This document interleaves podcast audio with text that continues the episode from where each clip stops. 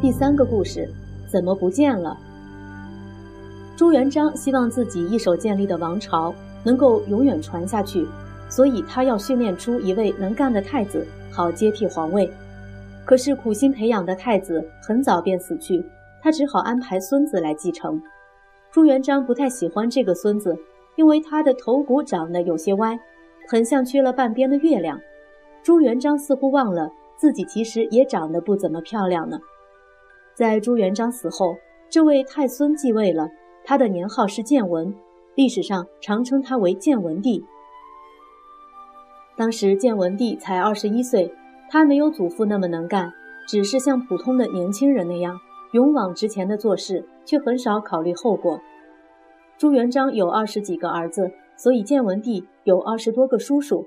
他感觉那些叔叔们都在虎视眈眈盯着他的皇位，于是，一连抓了好几位野心勃勃的叔叔，把他们杀掉或是囚禁起来。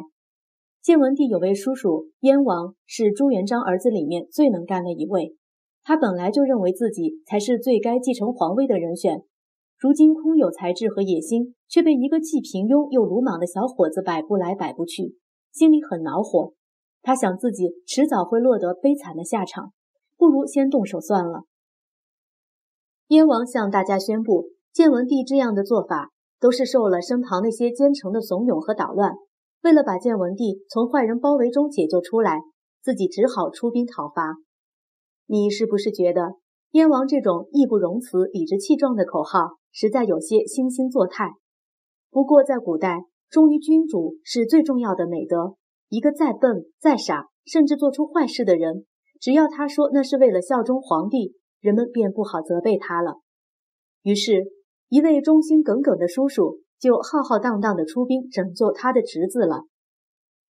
燕王和他的将士勇不可挡。建文帝的军队四处败退，只有在济南这个地方的守将铁铉让燕王吃了不少苦头。燕王运来最厉害的武器大炮，想把济南轰破。可是铁铉却在城墙上竖起许多大木牌，上面写着“大明太高祖皇位神牌”。如果燕王开炮打了父亲的神牌，就要背上不忠不孝的罪名。燕王只好绕过济南城。直接攻打都城应天府南京。你知道朱元璋曾把城墙打造的异常坚固，要攻破它是很难的。不过南京城里的官员却已经吓得魂不附体，他们认为打不过燕王，于是有人偷偷打开城门，让燕王的军队齐杀进来。因此燕王一战而定江山，做了皇帝。后来历史上称他为明成祖。燕王本来说要拯救建文帝。可是建文帝却失踪了，有人说他被大火烧死，有人说他化妆成和尚逃走了。总之，没见到建文帝的影子。明成祖觉得惴惴不安，他大肆逮捕可疑的人，然而杀了许多人之后，还是没有建文帝的下落。成祖怀疑他逃到海外去，便又派遣大批人追到海外。不过这一追，却追出一位杰出的航海家的事迹。成祖要一位名叫郑和的太监。负责建造一批大船，在公元一四零五年正式出发，航向南方的大海。这批船只是当时世界上最大的舰队，每艘船约有一百四十七米长，六十米宽。你可以想象，一个比足球场还长的大船有多么壮观。而且它不只是一艘，而是六十二艘呢。要是当时西方人里面最擅长造船的威尼斯人见到这支舰队，也一定啧啧称奇的。因为他们只要建造稍大一点的船，一下水就会破裂呢。郑和率领庞大船队，共计两万七千八百多人，其中有水手、士兵、工匠、医生、翻译人员、官员、生意人。他们一路拜访各国，一面做生意，一面打探建文帝的下落。沿途受到各国国王、酋长的欢迎，大家惊异地发现，世上竟有如此强大的国家和舰队。真让人大开眼界。郑和前后共七次出海，他的胆气十足，率领大伙向着日落的方向一直航去，航行的比从前任何一位航海家都要遥远。你听过天方夜谭的故事吗？郑和与他的海员就曾到过红海边的天方，也就是今天的沙特阿拉伯。这支船队一直航行到非洲东岸，才折返回航。中国人最早发明了罗盘，而且造出了大船，在波浪滔天的大洋中航行。但中国人并不觉得有什么了不起，因为中国人始终把兴趣放在陆地的发展上。然而，郑和的航海壮举却比欧洲著名的航海家哥伦布发现美洲大陆要早上八十七年，比达伽马绕过非洲南端的好望角要早了九十三年，比麦哲伦绕地球大半圈抵达菲律宾要早了一百一十六年。可惜，郑和并没有想到我们居住的世界到底是圆还是方的这类问题。所以也没有想到试试看，继续航行下去会有什么结果。当然，他也没有想到要像后来西方的航海家那样，非得占领什么土地，掠夺一些财宝不可，哪怕那些国家根本不是他们的对手。郑和只是带着礼物到各处分送，做些交换物品的生意。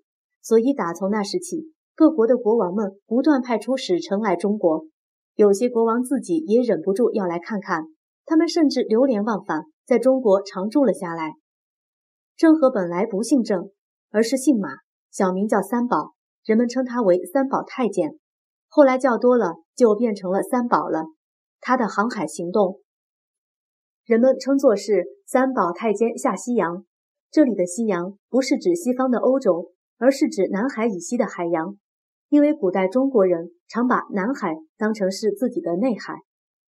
为了纪念郑和，今天在印尼、泰国、马来西亚等国仍有许多地方存有他到过的遗迹，像三宝山、三宝井、三宝城、三宝港、三宝墩、三宝庙都是。就连非洲的索马里也有郑和村呢。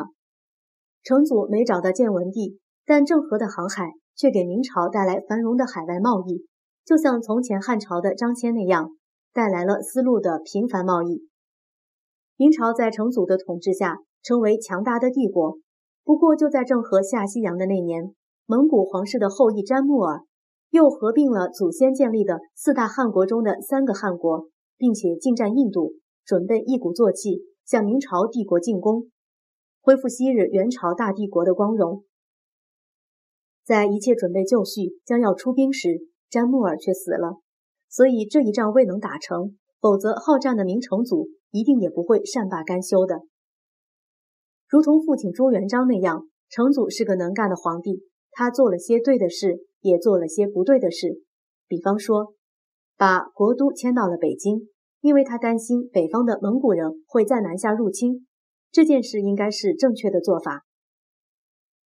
他还在北京城建了美轮美奂的大宫殿，这座宫殿一直到今天都还是世上最大的、最美的宫殿。它能让住在里面的皇帝觉得自己十分伟大，而让所有走进去的其他人都感觉自己很渺小。成祖曾经五次亲自率军征伐北方的蒙古人，让蒙古人不敢南下。照我们看来，作为一个皇帝，他实在不必身穿甲胄、手执刀枪，亲自冲锋陷阵的。可是他却一再的这样做了。他似乎觉得别的将领并不可靠，也没有他那么勇猛。明成祖还做了一件事，那就是他要一些读书的人，把当时已经快要失散、被人遗忘的古书统统集中起来，抄成一部《永乐大典》，因为他的年号叫做永乐。明朝有没有因为成祖的统治而过着永乐幸福的日子呢？答案是没有，因为他做了一件很坏的事，那就是重用太监，纵容他们掌握大权，而那些太监。常常都是些无知无识、专门勾心斗角、争夺权力的奴仆。他们并不像郑和那样是有本领、有见识的人。故事的发展会告诉你一切。说来听听，燕王如果不造反，他的命运会如何？你同意他的做法吗？你认为郑和为什么没有像西方航海家那样占领、掠夺他所发现的地方呢？